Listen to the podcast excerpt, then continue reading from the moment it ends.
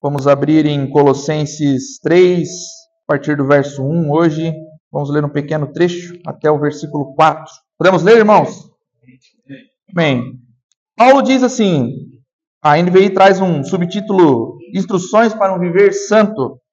Paulo diz o seguinte: Portanto, já que vocês ressuscitaram com Cristo, procure as coisas que são do alto, onde Cristo está assentado à direita de Deus. Mantenham o pensamento nas coisas do alto e não nas coisas terrenas, pois vocês morreram e agora a sua vida está escondida com Cristo em Deus. Quando Cristo, que é a sua vida, for manifestado, então vocês também serão manifestados com ele em glória. Até aí, irmãos. Feche seus olhos. Senhor Deus, eterno, poderoso Pai, nós te louvamos nessa manhã, Pai. Te damos glória, nós te exaltamos, Senhor Jesus. Te louvamos, Senhor, com aquilo que nós pudemos até então, Pai. Mas agora, Pai, nós queremos ouvir a tua santa palavra, Deus, e queremos que o nosso coração esteja voltado para isso, Pai. Que a nossa atenção esteja totalmente naquilo que o Espírito deseja falar nessa manhã, que a nossa mente esteja completamente voltada para isso, Pai, em nome de Jesus, Pai. Deus, que nós estejamos agora é, focados, Pai, e que todas as distrações cessem do nosso meio, Pai, para que a gente possa estar conectados, Pai, com a tua santa palavra nessa manhã, Pai. Que essa palavra venha como uma semente em terra fértil, Pai, que brote no coração de cada irmão, Pai, dando, dando frutos, em nome de Jesus. Nós oramos por intermédio do, de Cristo, que conquistou todas essas coisas na cruz por nós. Em espírito nós estamos, Senhor, e em espírito nós permanecemos. Que assim seja. Amém e amém. Amém, meus irmãos? Nós vimos até aqui Paulo ensinando algumas doutrinas e trazendo algumas verdades para nós, falando sobre, trazendo alguns ensinamentos, é, porque nós já vimos que em Colossenses havia uma falsa doutrina adentrando a igreja. Então, Paulo fala sobre doutrinas até agora, falando da verdadeira doutrina, e agora daqui em diante, ele vai dizer para nós o seguinte: coloquem em prática essa doutrina. Tudo aquilo que é ensinado para vocês até aqui, vocês precisam agora fazer com que isso funcione na vida de vocês. E nada adianta para nós, irmãos, nós professarmos uma verdade, dizermos que cremos em uma verdade, se nós não conseguimos colocar essa verdade em prática. Porque muitas vezes nós defendemos uma verdade, defendemos uma ideia, algo que nós acreditamos piamente, mas nós não conseguimos colocar essa verdade em prática. É isso que Paulo está dizendo para nós. Defendemos uma verdade, cremos numa verdade e agora colocamos ela em prática. Alguns de nós até professa é, algumas coisas de maneira inequívoca. Nós não temos problema nenhum em dizer que nós somos é, pró-vida, que nós somos é, cristãos, conservadores, e nós defendemos as nossas ideias, mas às vezes nós não conseguimos colocar isso como uma verdade prática em nossa vida. E é o que Paulo vai falar agora nos próximos dois capítulos da carta. Falamos de doutrina, falamos de falsas doutrinas, e agora essas doutrinas precisam ser aplicadas na vida do cristão. Inclusive, irmãos, alguns historiadores afirmam, e nós podemos ver isso em algumas séries antigas, se você é, acessar lá a sua Netflix e, e for ver alguma série antiga, você vai ver essas verdades intrínsecas lá, que as religiões pagãs, elas não tratavam de uma moralidade pessoal. Então a pessoa ela podia professar uma fé, ela podia ter uma religião, ela podia fazer sacrifícios ao seu Deus e voltar para sua vida pecaminosa, voltar para a sua vida é, que vivia antes, sem acertar nenhum caminho, sem, sem é, acertar rotas. Então ela podia professar essa fé, ter uma religião, ser muito religioso, inclusive, mas não ter uma mudança de vida, não ter uma mudança de rota. E o cristianismo, ele vai propor para nós algo completamente diferente. Ele vai dizer: se vocês professam uma fé, vocês precisam andar de acordo com a vocação que é dada a vocês. Então, irmãos, é, alguém poderia adorar algum Deus no passado, mas não estar é, em completa sintonia com esse Deus, né? É, essas religiões não tinham nenhuma relação com o comportamento do indivíduo. Se não havia relação, irmãos, com o comportamento do indivíduo, também não havia condenação da parte do Deus a qual era adorado. Então, Se eu presto cultos, se eu faço sacrifícios e essa religião não diz para mim que eu preciso acertar algumas rotas, é porque esse Deus a qual eu estou adorando não condena a minha vida pecaminosa. Não condena as coisas erradas que eu pratico. Isso nos leva a pensar, irmãos, que na atualidade, é, alguns adeptos de variadas religiões aí ainda vivem de uma maneira parecida. Eu vivo, eu professo essa religião, eu professo essa fé, mas isso não faz com que essas verdades se tornem verdades práticas na minha vida. Inclusive, irmãos, nós vamos ver cristãos, pseudo-cristãos, dizendo: eu vou à igreja, eu acredito em Cristo, eu acredito nesse Deus, mas meu corpo, minhas regras. Sim ou não?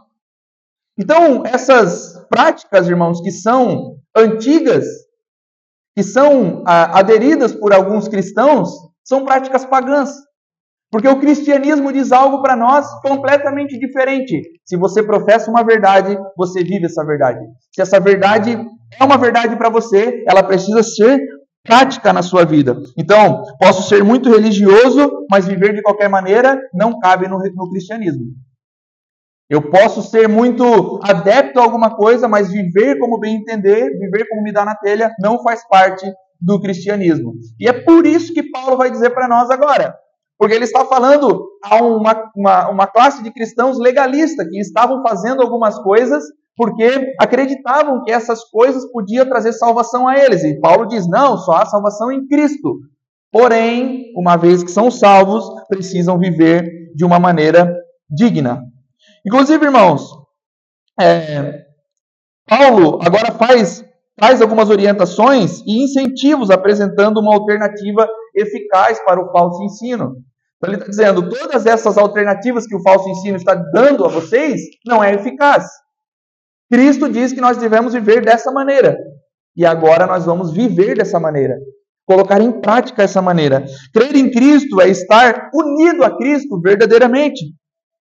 Ou seja, irmãos, participar da sua vida, participar da vida de Cristo, estar em conexão com o Cristo, é seguir o exemplo de Cristo. E Paulo vai dizer isso para nós: sejam meus imitadores como eu sou de Cristo. Então nós precisamos seguir o exemplo do Cristo vivo, para que nós possamos ser cristãos de verdade. É óbvio, irmãos, que nós não chegaremos à estatura de Cristo nessa vida. Nós estamos em uma complexa um complexo aperfeiçoamento, mas nós precisamos tentar imitar a Cristo, ser parecido com Cristo, seguir os passos de Cristo. Então, irmãos, Paulo diz o seguinte para nós: que nós não viveremos, aquele cristão que é um cristão verdadeiro, ele não viverá pelo Espírito permitindo uma vida pecaminosa. Se eu sou um cristão e em mim habita o Espírito de Deus, eu não posso compactuar com uma vida pecaminosa. Uma vida pecaminosa não faz mais parte de mim. E Paulo está dizendo: dever e doutrina precisam andar juntos.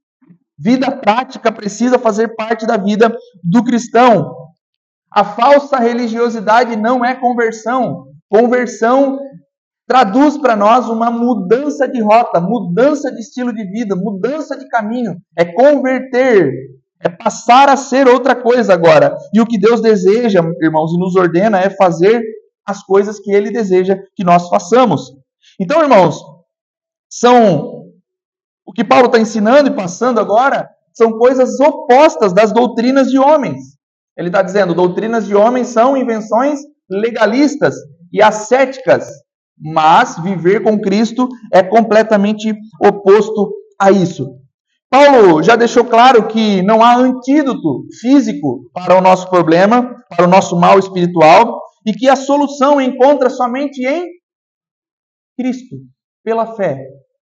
Não há como resolver o nosso problema espiritual, não há como resolver o nosso mal moral. Existe uma salvação só em Cristo e é Ele quem resolve o nosso problema, irmão. A solução está em Cristo.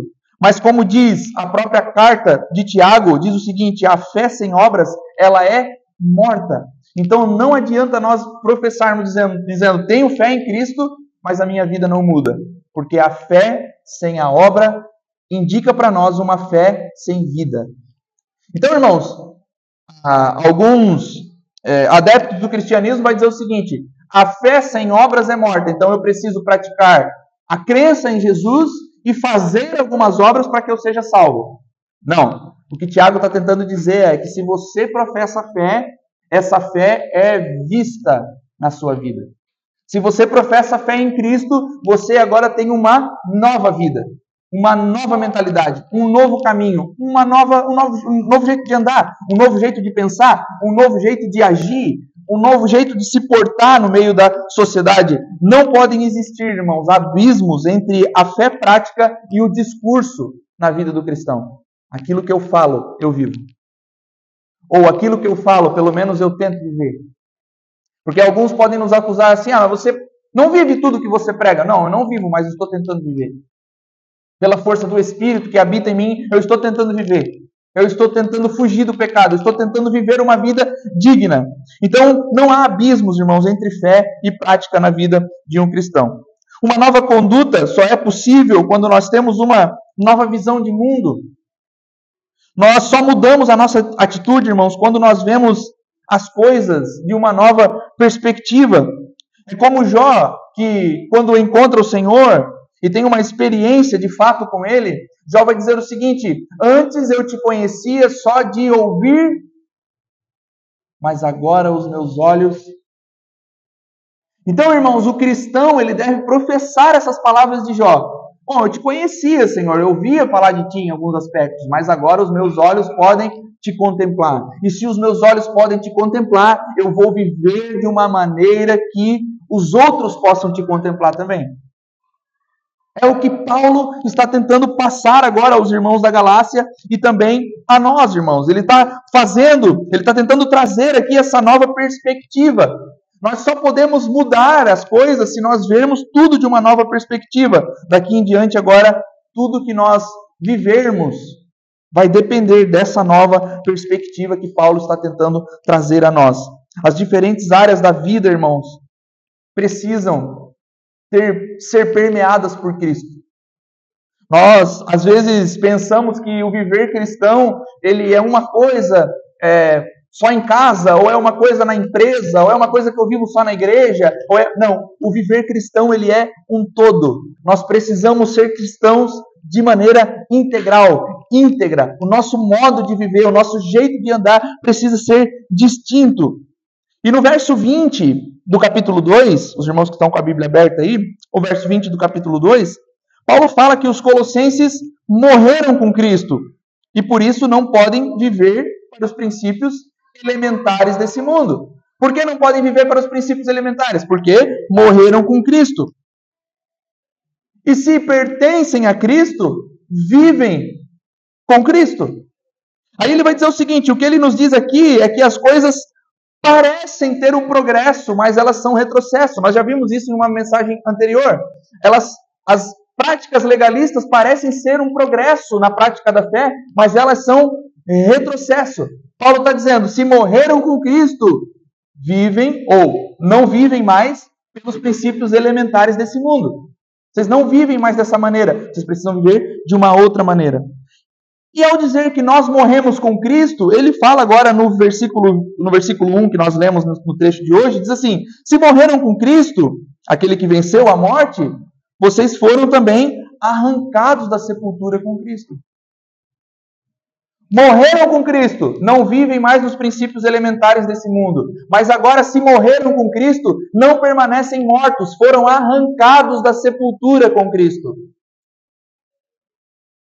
Não morreram e permaneceram mortos, não morreram e permaneceram sem vida. Se morreram com Cristo, verso 20, verso 1 agora, ressuscitaram com Cristo também. Então, irmãos, essa ligação que nós temos com Cristo Jesus diz para nós que nós morremos para os princípios elementares desse mundo, mas não permanecemos mortos. Há vida em nós agora. Estar em Cristo diz para nós que nós participamos de todo o processo de Cristo. Morremos, ressuscitamos e ascendemos com Ele. Paulo vai falar isso mais para frente. Paulo diz o seguinte, irmãos: se compartilham da vida ressurreta de Cristo, o seu viver precisa ser distinto dos outros que vivem no mundo. Porque nós vimos um Cristo nos evangelhos humano, andando com humanos, tendo necessidades humanas, e ele morreu como um, um homem. E ressuscitou. Mas ressuscitou agora de uma maneira distinta, diferente. É claro que Cristo é o próprio Deus, mas agora ele tem um corpo, ele possui um corpo glorificado. Irmãos, é, numa das nossas classes aqui no, na, na quarta-feira, o Ivan falou um negócio é, legal que é o corpo glorificado é uma loucura para nós, porque ele vai se encontrar com os discípulos, os discípulos vão ficar em dúvida: será que é Cristo mesmo? E ele diz assim: toquem nas minhas feridas.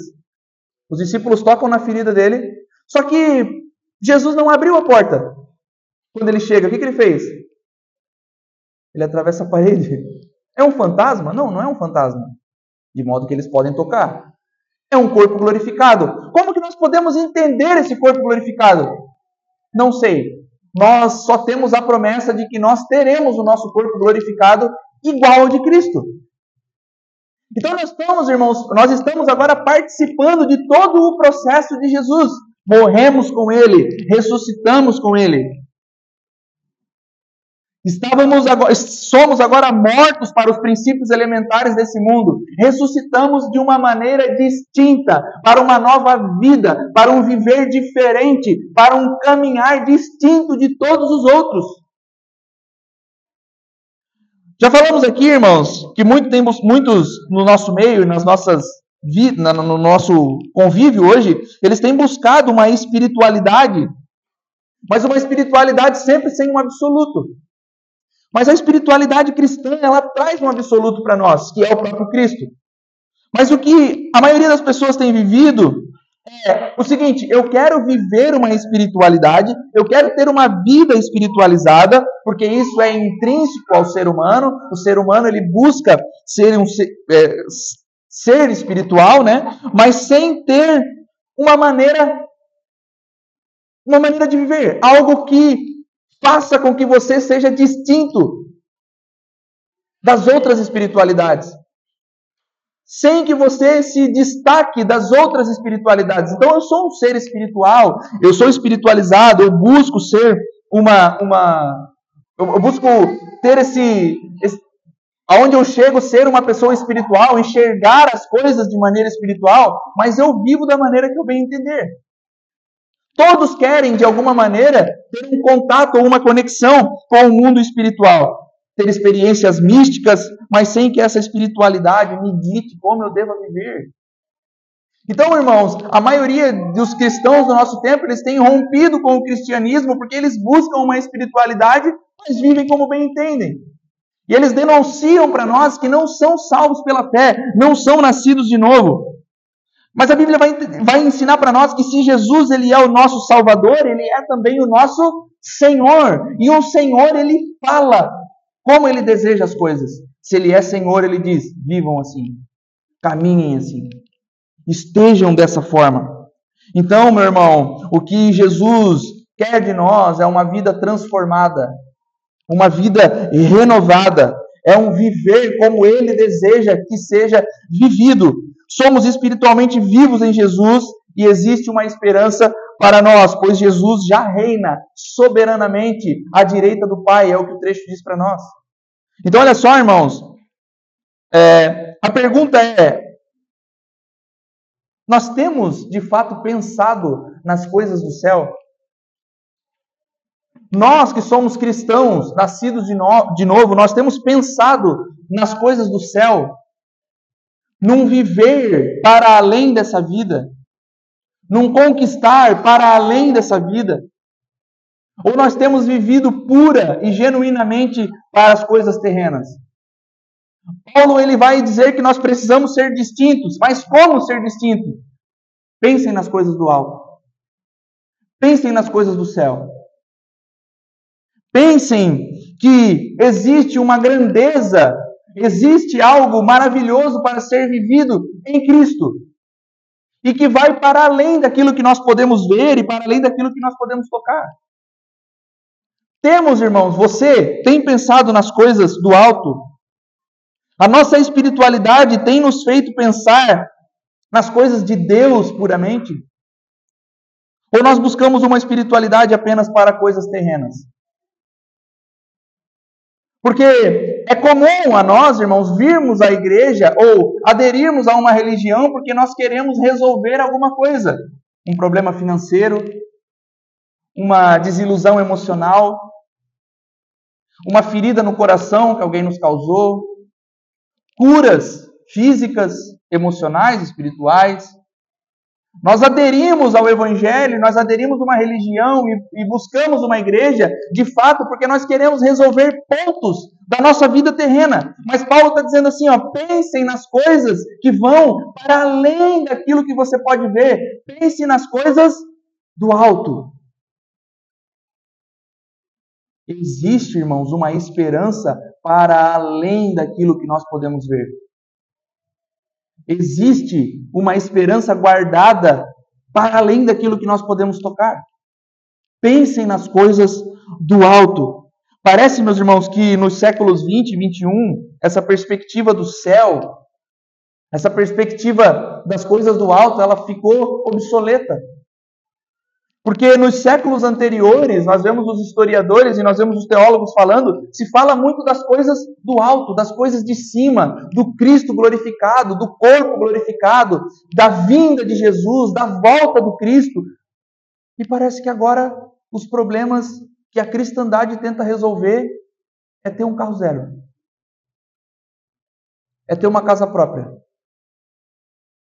é ter uma maneira de nós encontrarmos em Deus um jeito de nós ganharmos um pouco mais. Causas na, justiça e assim por diante.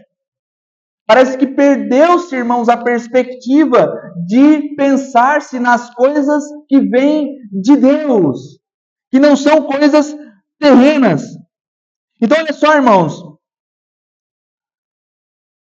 Nós tivemos a ascensão nos últimos tempos de movimentos no Brasil de curas e libertação. A maioria de nós passou por algumas denominações que tratavam de curas e libertação, onde é enfatizado que Jesus morreu na cruz para tirar de nós todas as nossas enfermidades. Então, se ele morreu na cruz para tirar de nós todas as nossas enfermidades, é, eu preciso declarar. Então, se eu estou doente, eu declaro, em nome de Jesus, eu declaro que essa doença não tem poder sobre a minha vida. Em nome de Jesus, eu declaro que você é curado. Em nome de Jesus, eu declaro. Por que eu declaro? Porque você precisa tomar posse daquilo que Cristo conquistou por você. E o que, que Cristo conquistou por você? Ele conquistou para nós todas as curas de enfermidades, porque a Bíblia diz, ele levou sobre si as nossas chagas, as nossas enfermidades. E eles dizem, meus irmãos, que através de Cristo e através da igreja, é possível melhorar de vida, materialmente falando. É preciso melhorar, é, é possível melhorar de vida, financeiramente falando. Então nós tivemos primeiro a ascensão dos movimentos de cura e libertação, onde dizia o crente não pode ficar doente de maneira nenhuma, porque Cristo levou sobre si as enfermidades. Depois nós tivemos a ascensão da teologia da prosperidade, aonde você pode ser financeiramente bem sucedido, e agora nós temos essa nova teologia aí que eu falo bastante para vocês, não vou citar de novo. Mas nós temos essas ascensões desses movimentos dizendo para nós o seguinte: a Bíblia afirma que nós podemos ser materialmente melhores nessa terra. Fisicamente melhores nessa terra. Se tudo, irmãos, para nós gira em torno desse mundo, das coisas terrenas, é evidente que eu não vou pensar nas coisas do alto. Se eu busco a igreja somente porque o meu mundo gira em torno de bênçãos materiais, bênçãos físicas e bênçãos emocionais, é óbvio que eu não vou pensar nas coisas do alto. É óbvio que no momento de adoração, eu não vou dizer, Senhor Jesus, obrigado pela minha salvação, obrigado por ter morrido na cruz, obrigado por ter vertido o seu sangue, que agora eu posso ter vida. No momento de adoração, eu vou dizer: Senhor, permita que eu ganhe mais no meu trabalho. Permita que eu seja curado das minhas, dos meus problemas. A minha vida ela vai girar em torno disso e, consequentemente, não vou pensar nas coisas do alto. Nós, irmãos, quando nós falamos assim, se tudo der errado para você, você pelo menos tem a sua salvação. Aí alguns irmãos dizem, Ixi, só salvação? Só, irmão? Acha pouco? Mas, pastor, pode tudo dar errado? Pode. Eu posso perder mais do que eu perdi até aqui? Pode. O Vazado fez uma brincadeira agora dizendo assim: ah, se deu um problema no som é porque o irmão do som está em pecado. Roubaram meu carro, irmão, vocês sabem disso. A primeira coisa que alguns falam, às vezes brin brincando, né? Porque a gente já saiu desse meio, mas é o seguinte: ih, pastor, não está dizimando, hein? É verdade. Porque daí o, o, migrador, o cortador, né? Está tentando contra a minha vida. Mas o evangelho não é isso. O evangelho não trata sobre essas coisas. Porque se o evangelho tratasse sobre isso, irmãos, nós não ficaríamos doentes. Nós não perderíamos financeiramente algumas coisas. Nós não passaríamos por problemas, irmãos, emocionais. O evangelho não nos promete uma vida plena nesse sentido. O Evangelho nos promete que naquele grande dia, se nós estivermos em Cristo, nós moraremos com Ele na eternidade e teremos um corpo glorificado, aonde não haverá mais dor, doenças. Isso é que o Evangelho promete. Então, tudo aquilo, irmãos, irmão, pastor, como é que eu fujo desse, desse Evangelho coach? É facinho, irmão. Se ele está prometendo bênção terrena para você, corre. Que eu fujo do evangelho da prosperidade, pastor? Fácil. Você está fazendo barganha com Deus? Corre. Porque o evangelho não trata dessas coisas. O evangelho, irmãos, ele traz uma verdade para nós. Somos salvos em Cristo Jesus.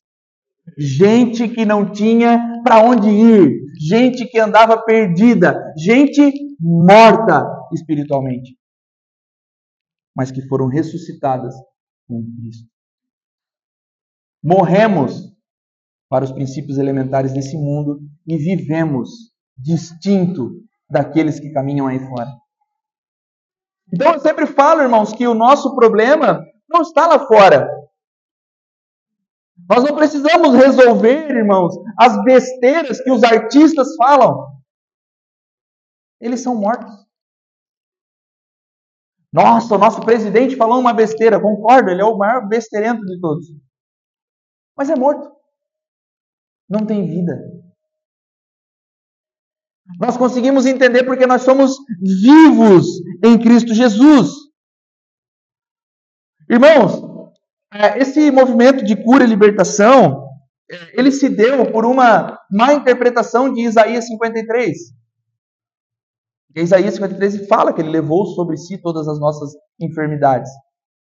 Mas só que Isaías 53, irmãos, ele está falando primariamente para o povo de Israel. Então o povo de Israel, ele vai interpretar o servo sofredor como sendo o próprio Israel. Então o servo sofredor era a nação.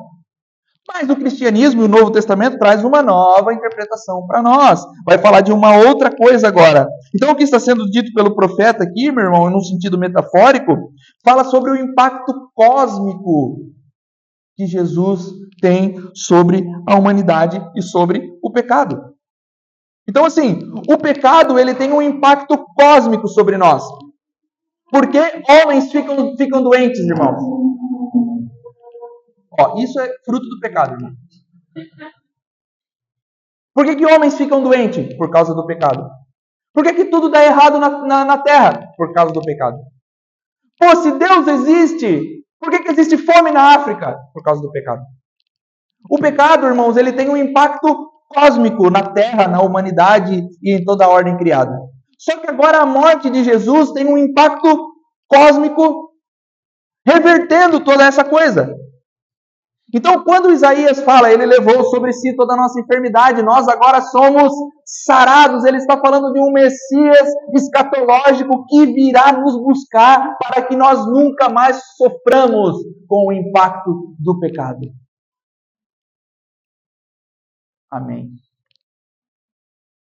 Mas a gente quer a bênção espiritual, é a bênção material, pastor. Poxa, estou buscando tanto tempo já aquela minha causa na justiça. se a sua vida gira em torno disso, irmão, você nunca vai pensar nas coisas do alto. E as coisas do alto, elas são muito mais valiosas e muito mais poderosas para nós. O Novo Testamento, irmãos, nos chama a orar pelos doentes, é fato.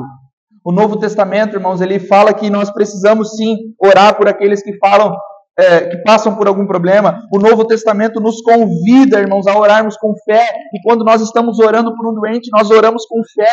Nós oramos sabendo que o Senhor é poderoso, que o Senhor pode fazer algo sobre aquela pessoa. Nós temos fé nisso, nós acreditamos que o Senhor pode fazer isso. Só que olha só o que o N.T. Wright diz, irmãos: em Jesus Cristo, Deus desce, em Jesus Cristo, o homem sobe. Em Jesus Cristo, Deus veio até nós. Em Jesus Cristo, nós vamos até Deus. Ele está falando o seguinte, irmãos: não é que nós não podemos orar pelos doentes, mas aquilo que a Bíblia promete para nós que Ele levou sobre si a nossa enfermidade, está dizendo é um futuro que nós vamos ainda experimentar com Deus. Ainda não é pleno, irmão, mas Jesus vai voltar. Ainda não é pleno, mas Ele virá. No corpo glorificado nós não teremos mais doença, nós não teremos mais dores. Mas com a cruz consumada, nós já podemos afirmar que isso faz parte da nossa vida. Quando Jesus diz, está consumado, nós temos agora bênçãos espirituais. Tem coisas que já fazem parte da nossa vida. Nós já podemos declarar, ainda que não seja pleno. Dá para entender? Já somos curados, mas eu ainda fico doente. Não, é porque nós já participamos de uma coisa que é escatológica. Eu não sou mais pecador, eu sou santo agora. Mas tu ainda peca. Eu peco, mas é que eu tenho certeza que com a cruz foi consumado algo em mim. O difícil, irmãos, é nós vermos assim: eu não sou mais pecador, eu sou santo, mas não tenta fugir do pecado de maneira nenhuma. Não, você não nasceu de novo. Existem coisas que já fazem, já pertencem a nós. Nós já pertencemos e já participamos com Cristo das bênçãos espirituais. Isso deveria nos causar alegria, irmãos. Isso deveria nos causar regozijo. Pensem nas coisas do alto. Pensar nas coisas do alto, irmãos, faz com que a gente se livre das nossas angústias. Ai, tenho passado tanta coisa na minha vida. Pensa nas coisas do alto, irmão. Mas tem sido tão difícil para mim ultimamente, pastor. Olha, eu sou tão azarado. Não, pensa nas coisas do alto. Traz à sua memória as coisas do alto. Reflita sobre as coisas do alto. Ainda que nós não estejamos completos, nós já participamos das coisas do alto. Porque Paulo vai dizer: vocês já estão assentados com Cristo nas regiões celestiais. Assentados com Jesus nas regiões celestiais. Irmão, a palavra final na nossa vida não é a doença. A palavra final na nossa vida não é as lutas financeiras. A palavra final na nossa vida, irmão, não são os problemas, as mazelas. Não são as pessoas que nos machucaram. A palavra final na nossa vida é Cristo. Que dará a palavra final naquele grande dia está consumado agora plenamente. A palavra final, irmãos, é o próprio Jesus na nossa vida. Paulo já nos disse no capítulo 1, verso 5, algo completamente distinto. Cristo é tudo em todos. Cristo é a palavra final na nossa vida. Por isso, meus irmãos, ele nos exorta agora a pensar nas coisas de cima, porque é das coisas de cima que nos vem a esperança. Eu, eu sempre brinco que uma vez eu fui no velório com o Lucas e ele estava com uma camisa. Num velório, irmão. Ele foi com a camisa escrita assim: Ele ressuscitou. Falei, pô, sacanagem, né, Lucas? Pô. Mas só que a resposta vem rápido também, né? Porque ele ressuscitou, é a esperança que nós temos que vamos ressuscitar um dia. Então a morte também não é a palavra final. A palavra final é Cristo. Que fez o quê? Ressuscitou. E ascendeu aos céus. Então, irmãos, nem a morte pode dar um ponto final na nossa vida se estamos em Cristo. Nem a morte pode dizer assim: acabou a tua vida agora. Porque nós vamos fechar os olhos aqui e abrir os olhos na eternidade. Por isso Paulo diz: morrer é, viver é Cristo, morrer é porque ele sabia disso. Então, irmãos, nada dessa terra tem a palavra definitiva sobre nós. Cristo tem. Aí nós vemos no versículo 2 que traz a ideia de um esforço contínuo, quando diz mantenham. Ele está nos dizendo para nós focarmos e dar atenção para as coisas do alto. Isso não vem automaticamente, é necessário refletir sobre essas coisas. É necessário nós pensarmos constantemente nessas coisas. Irmãos, a nossa fé vacila. Tem dias que nós não estamos com essa fé toda. Tem dias que nós não conseguimos refletir que nós somos salvos em Cristo. Paulo nos exorta: pensa nas coisas do alto. Tem dia que as coisas são difíceis mesmo. Tem ou vai dizer que você nunca pensou assim: poxa, hoje eu não precisava nem ter acordado. Vai dizer que não. Ah, Thaís falou para nós esses dias, meu, hoje eu não precisava nem ter acordado, passando o perrengue, os primeiros dias do filho ali, né? Quem é mãe sabe, né? Meu, hoje está difícil. A menina chorou da hora que acordou até a hora que foi dormir. Pensa nas coisas do alto. Tem dias que são difíceis mesmo. Tem dia que a fé vacila mesmo. A exortação, pensa nas coisas do alto. Reflete sobre as coisas do alto. Irmãos, é necessário refletir sobre a nossa vida o tempo todo. Se ela condiz com aquilo para o que Deus nos chamou. Será que nós estamos vivendo, pensando nas coisas do alto, de uma maneira que agrade ao Senhor? Carson, que é um grande teólogo, diz o seguinte para nós: ele nos alerta que, ao contrário de experiências místicas promovidas pelos falsos mestres, que não era só naquele tempo, é do nosso tempo também, o reino lá de cima deve ser buscado diligentemente, pois é lá onde Jesus está à direita do Pai. O que, que Carlos está tentando dizer, irmãos? Nós não podemos viver por experiências místicas.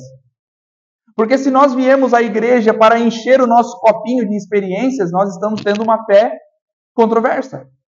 Então eu venho, na igreja, tem uma experiência mística com o Senhor, o meu copo enche um pouquinho, aí durante a semana ele dá uma esvaziadinha, eu venho na igreja de novo, tenho outra experiência mística, enche o nosso copinho e assim nós vamos. E nós sabemos que a vida com Cristo não é tão simples. A fé vacila, tem dia que eu não estou animado, tem dia que eu não quero ir na igreja, tem dia que eu não estou feliz, tem dia que eu estou pensando em coisa ruim mesmo, tem dia que só acontece coisa ruim. Tem dia que eu não tenho nenhuma experiência, que eu oro e parece que eu estou falando sozinho. Tem dia que parece que eu, eu, eu venho à igreja eu não senti nada. Hoje, hoje eu não senti nada. É, eu não sinto constantemente, irmão. Às vezes sinto raiva. É. Mas só que a experiência com Deus, ela não é dessa forma. Deus não deseja encher o teu copinho quando você vem à igreja. Deus quer que você tenha uma fé sólida, uma fé sadia, pensando nas coisas que vêm do alto. Então, por isso que Carson diz: o reino lá de cima deve ser buscado diligentemente, ainda que pareça que Deus não ouça as suas orações. Ore. Ainda que você não esteja com vontade de vir à igreja, venha. Ainda que você não esteja com vontade de ler a Bíblia, leia. Porque o reino de Deus precisa ser buscado diligentemente. Se nós nos alimentamos das coisas do alto, é as coisas do alto que vão permear a nossa vida. Vale lembrar, irmãos, que Paulo não está demonizando as coisas da terra, né? Porque alguns vão dizer assim: ah, se eu preciso pensar nas coisas do alto, quer dizer que tudo que tem na terra é do capeta, então. Aí começa, né? Música do mundo, coisas do mundo, né? Mundo, é. Paulo não está demonizando a terra, mas ele está. É, o que ele está tentando dizer, meus irmãos, é que para ele tudo é exclusivamente determinado por Cristo e aonde ele se encontra. O que, que Paulo está tentando dizer para nós, irmãos? Não é porque o céu é o lugar que nós temos que pensar. Ele está dizendo nós precisamos pensar no lugar aonde Cristo habita. Se ele habitasse na, se Cristo habitasse na terra, ele ia dizer: pensem nas coisas da terra. O que Paulo está dando por norte aos irmãos e dando por norte a nós é nós precisamos estar com a nossa mente aonde? Aonde Cristo está. Que é onde Cristo está? Responde, irmão. À direita do Pai, né, nos céus. Então nós pensamos nas coisas do alto. Paulo está determinando e guiando a sua vida por um princípio bem, bem prático. Aonde Cristo está? Bom, ele está aos céus, porque a Bíblia vai dizer que ele, ele morreu, ressuscitou, apareceu aos discípulos. Se você nunca leu Atos 1, irmão, está lá. Atos 1, ele fala com os discípulos durante quanto tempo? 40 dias. E aí então ele faz o quê? Jesus está onde? Está no céu. É isso que Paulo está dizendo para nós. Pensa, irmãos, que existe um Cristo que te salvou. Pensa que existe um Cristo que morreu por você. Pensa que existe um Cristo que ressuscitou vencendo a morte. Pensa que existe um Cristo que é o Deus Todo-Poderoso e que tem poder sobre todas as coisas nos céus e na terra. Aonde ele está? Ele está nos céus. Então pense nas coisas do alto, nas coisas que ele trouxe e tornou vivas e reais para nós. O que, que ele tornou vivo e real para nós? Salvação. Tirou-nos da condenação e nos deu vida. Essas coisas não, não causam mais glorificação no nosso, no nosso meio. Está percebendo, irmão? Estou falando verdades do Evangelho para você. E a maioria de nós ainda fica apático. Salvação, irmão. Tu estava morto, agora vive. Pode fugir do pecado agora, através do Espírito. São verdades absolutas já fazem parte da nossa vida. São verdades genuínas hoje para nós. Então, o que Paulo está convidando para nós, está falando para nós quando ele diz pensem nas coisas do alto, ele está dizendo mantenham os seus olhos fixos em Cristo. Não desvie.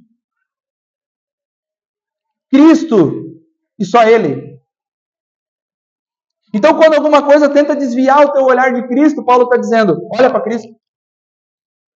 Quando você está tentando pensar em outra coisa e tentando ficar triste por causa de alguma coisa que aconteceu na sua vida, olha para Cristo. Quando a depressão começa a bater, irmão, olha para Cristo.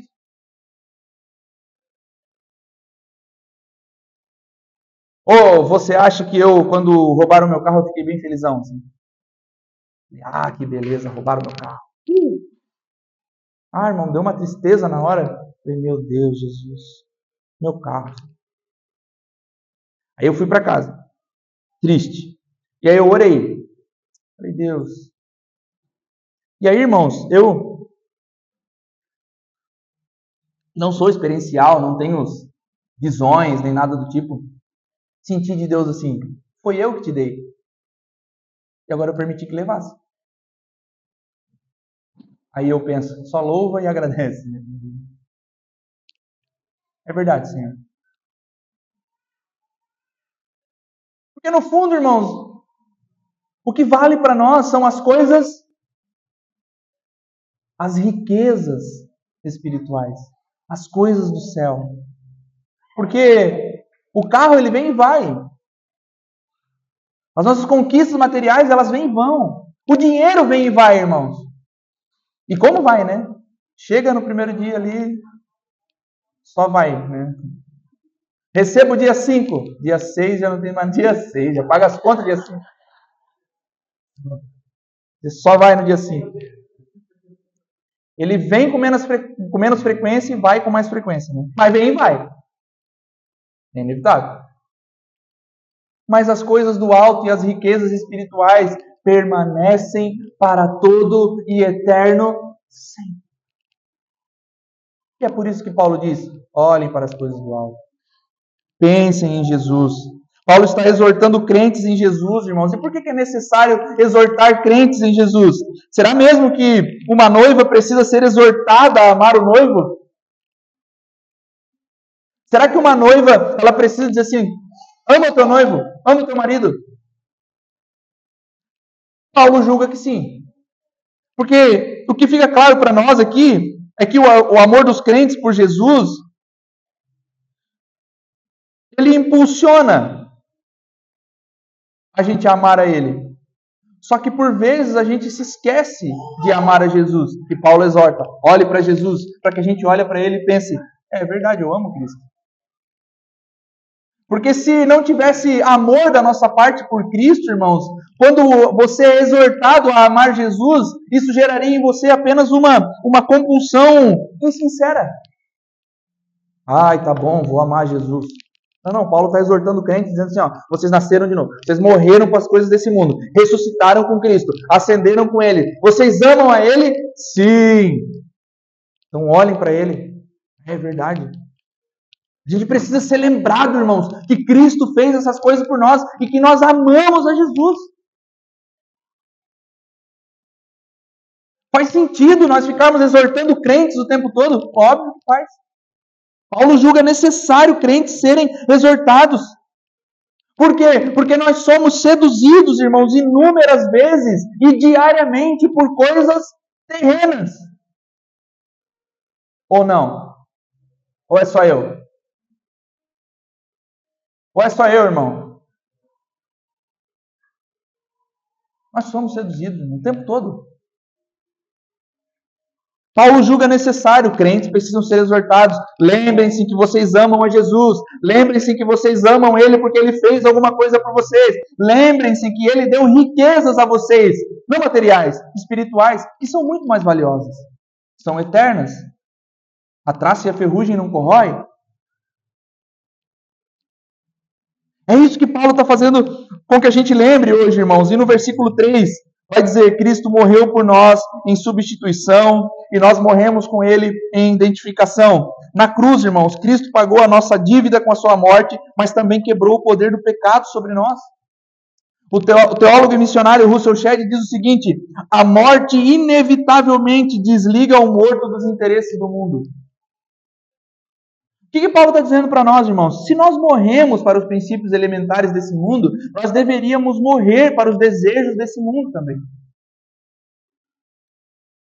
Paulo não está dizendo para nós, irmãos, pararmos de trabalhar. Paulo não está dizendo para nós pararmos de estudar. Paulo não está dizendo para nós pararmos de planejar.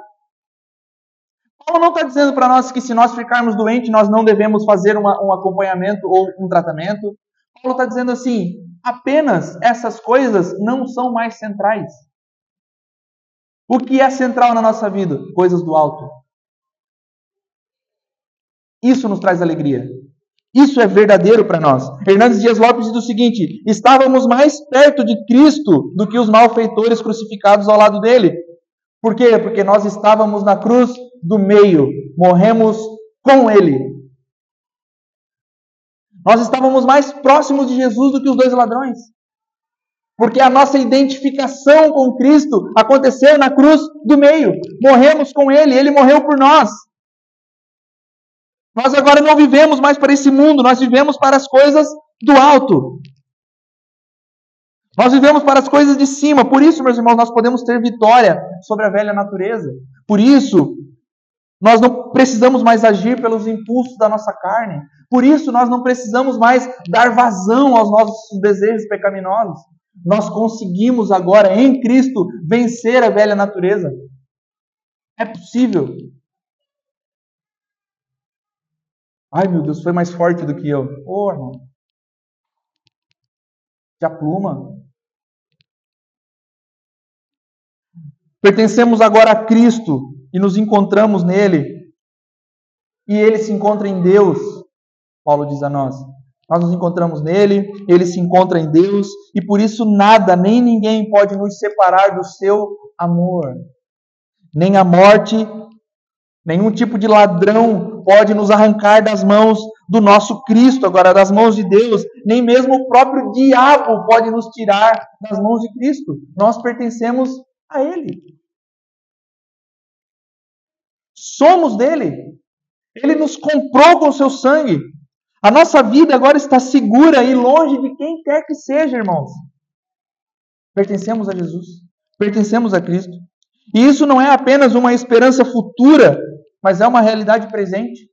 Então, nós não Aquilo que nós pensamos escatologicamente, que é um futuro, nós vamos morar com Cristo, no corpo glorificado não terá mais dor, no corpo glorificado nós seremos plenos. Aquilo que é futuro, irmãos, é uma realidade presente.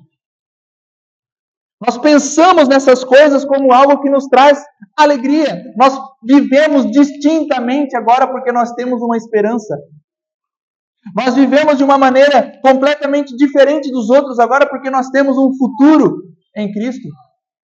Aí nós vamos, quando nós vamos pensar escatologicamente em escatologia, a escatologia diz o seguinte: a escatologia molda a nossa missiologia. A escatologia molda a nossa eclesiologia. Porque se eu tenho uma esperança futura, eu vivo de uma maneira missiológica hoje. Como? Irmão, Cristo morreu por você. Irmão, Cristo morreu por você. Irmão, Cristo morreu por você. Irmão, Cristo morreu por você. Pregando o Evangelho. E a escatologia molda a nossa eclesiologia, o nosso modo de viver de uma maneira digna. Como que os crentes vivem de maneira digna, irmão? Como que foi fazer a pergunta: como que os crentes do nosso, dos nossos dias vivem hoje? A maioria dos pastores do nosso tempo, irmão, envergonham a igreja. Porque não tem uma esperança escatológica. Não pensam nas coisas do alto. Não pensam num Cristo que virá. A nossa eclesiologia não é mais permeada pelo Cristo que vai voltar. Eles estão praticando coisas, irmãos, se esquecendo que Cristo virá julgar. E virá julgar com poder e glória. E vai jogar no inferno quem for condenado. Inequívoco, irmão. Sou eu que estou dizendo? Não, as Escrituras dizem.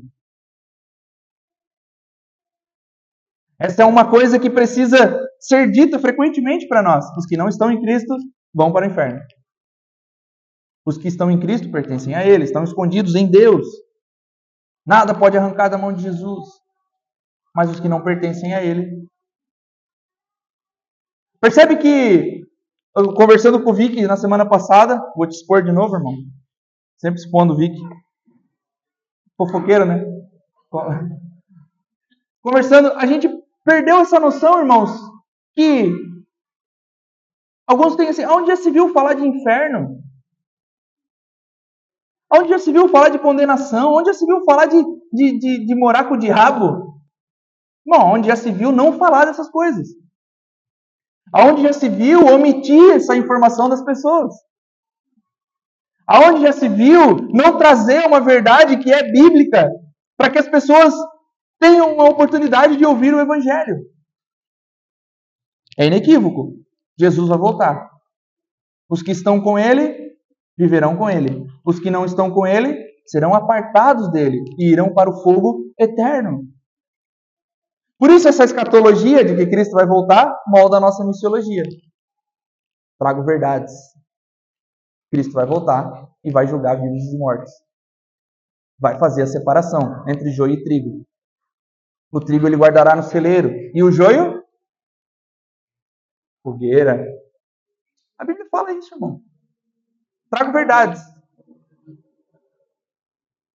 Aí nós caminhamos para o versículo 4, irmãos. Quando falamos em vida eterna, o que nós precisamos refletir é que a vida eterna não é algo que nós recebemos de Deus. Deus não nos dá a vida eterna quando cremos no Salvador. A vida eterna é o próprio Jesus.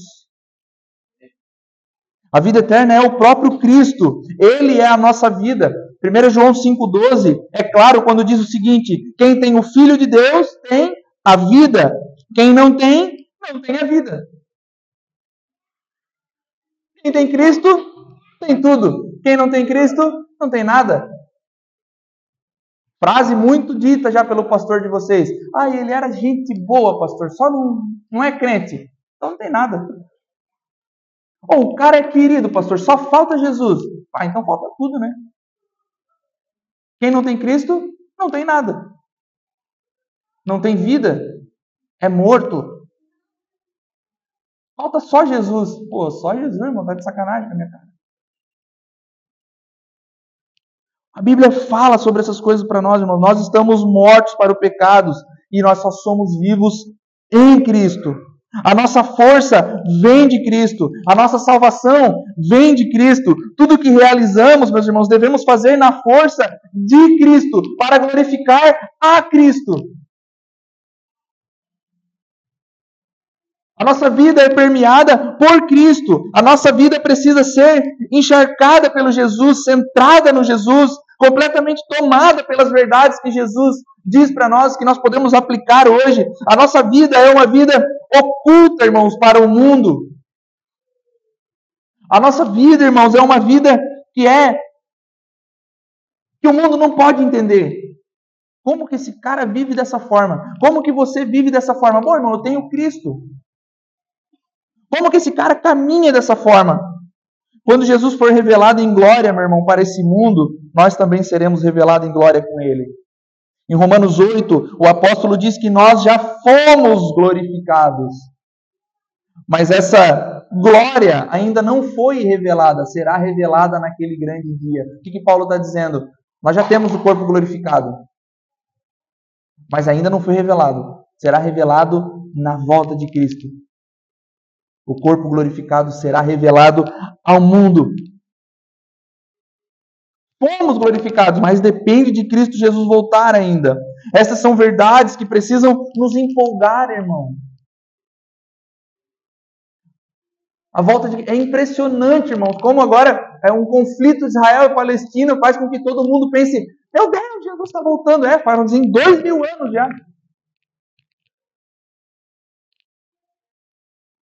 Meu Deus, é iminente, Jesus. Irmão, a iminência faz com que nós pensemos assim, nós não sabemos quando vai ser.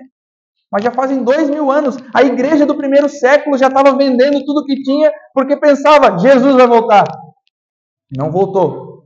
Os reformadores pensavam, meu Deus, Jesus está voltando. Não voltou. Ainda, né? Não quer dizer que, quando a gente fala assim, os caras vão, então, pô, nós estamos falando uma coisa que talvez não vai acontecer. Não, vai. A Bíblia fala que vai, mas nós sabemos quando é.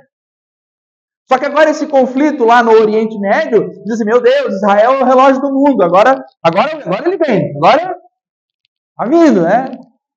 É, dois mil anos já que a gente está esperando. São dois mil anos de evangelho, irmão. Dois mil anos de igreja batalhando. Inclusive, semana que vem, reforma protestante, vitória. Temos a Bíblia nas nossas mãos agora custa de sangue de muita gente, sim. Mas são dois mil anos, irmãos, que Cristo está às portas. Ah, mas pastor, é que ele falou, né, de rumores de guerra e tal, e agora tem guerra. Mas é, mas e a Primeira Guerra Mundial? E a Segunda Guerra Mundial? E todas as outras guerras que se passaram? Sim, irmãos, eu acredito, Jesus está voltando, com certeza. É real para nós. Mas esse, esse conflito agora está gerando espanto nos crentes. Ai meu Deus! Irmão, isso deve empolgar a gente. Jesus está voltando. Não é medo. Antigamente, irmãos, quando o pastor abria a Bíblia, porque não se trabalha, pelo menos do lugar onde eu vim, não se trabalhava muito com mensagem expositiva. Então, se descobria onde o pastor ia pregar na hora do culto, né? E aí, quando chegava lá, o pastor dizia assim: abram em Apocalipse, todo mundo dizia, Por quê? Porque ninguém tem certeza da salvação, ninguém sabe se está em Cristo de verdade, ninguém tem. Todo mundo está vivendo, né? Não, não, não. A certeza de que Jesus vai voltar deve nos empolgar, irmão. Ele vai voltar.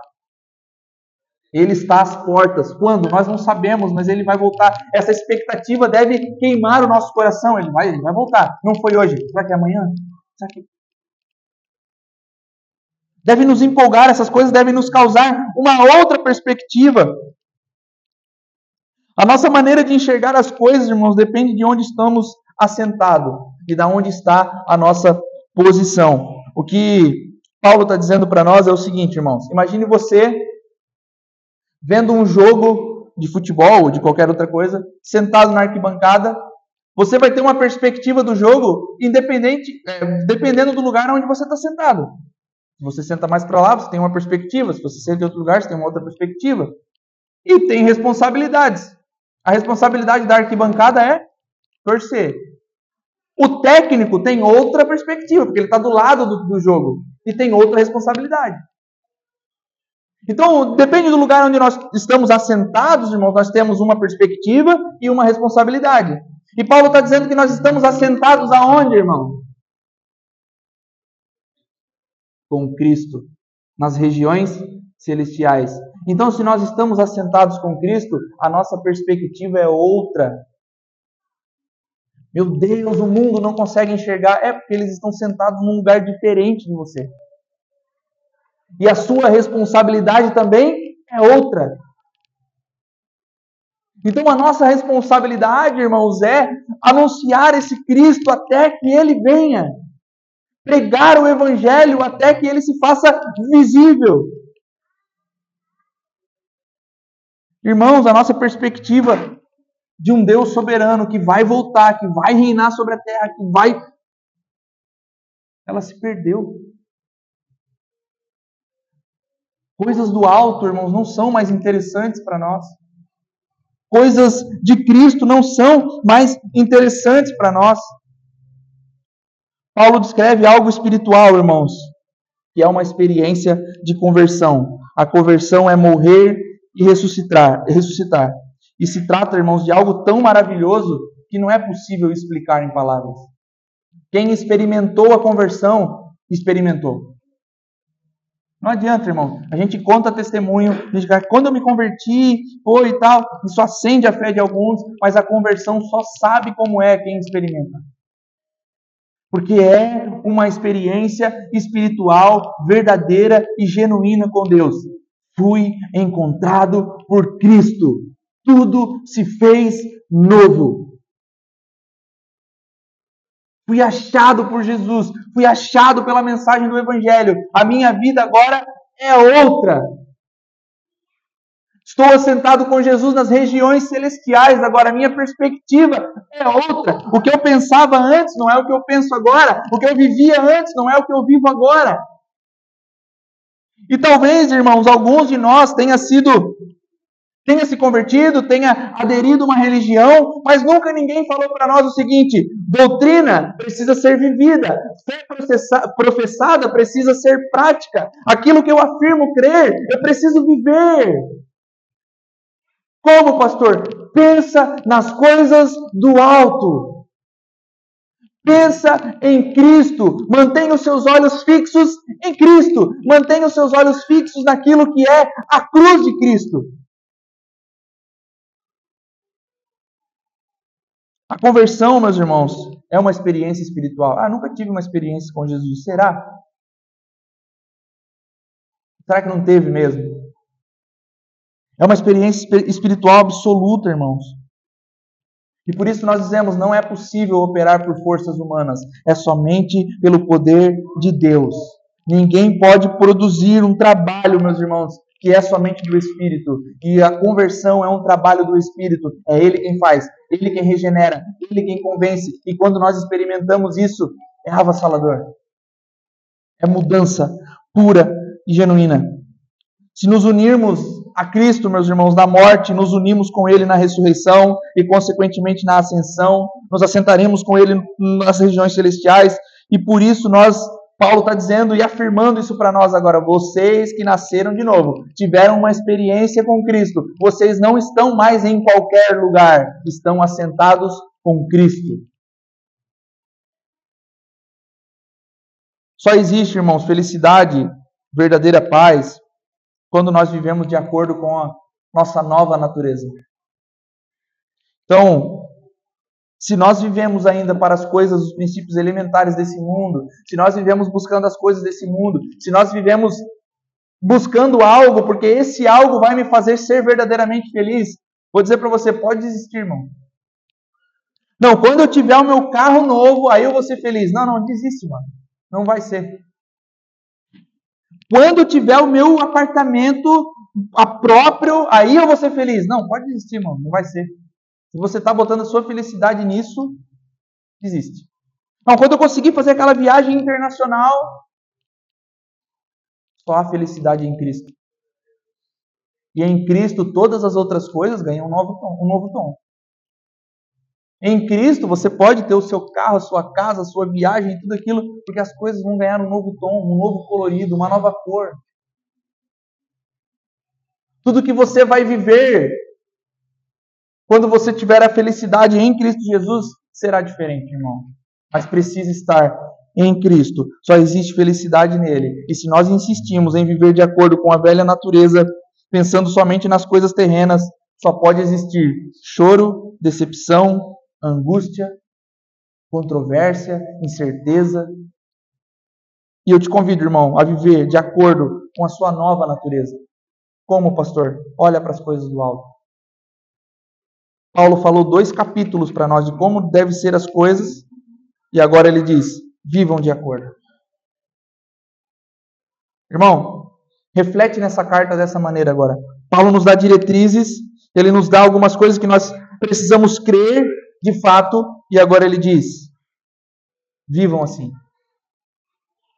Pensem nas coisas do alto. Aí, no próximo trecho, de 5 a 11, ele vai dizer algumas coisas que nós precisamos deixar. Depois, no próximo trecho, ele vai dizer: tem algumas coisas que vocês precisam absorver. Aí depois ele vai falar das nossas relações. E depois ele vai dar algumas outras instruções. ele dá uma saudação final. Mas ele diz o seguinte: tudo aquilo que eu ensinei precisa ser prático agora. De que jeito? Olha para Jesus. Olha para Cristo. Aonde está Cristo? Nos céus. Mantenha o seu pensamento, a sua visão nos céus, para que você possa viver de uma maneira digna. Viva de acordo com a sua nova natureza. Felicidade garantida, irmão. Ainda que tudo dê errado, felicidade garantida. Sucesso absoluto. Amém? Aplauda o nome do Senhor Jesus.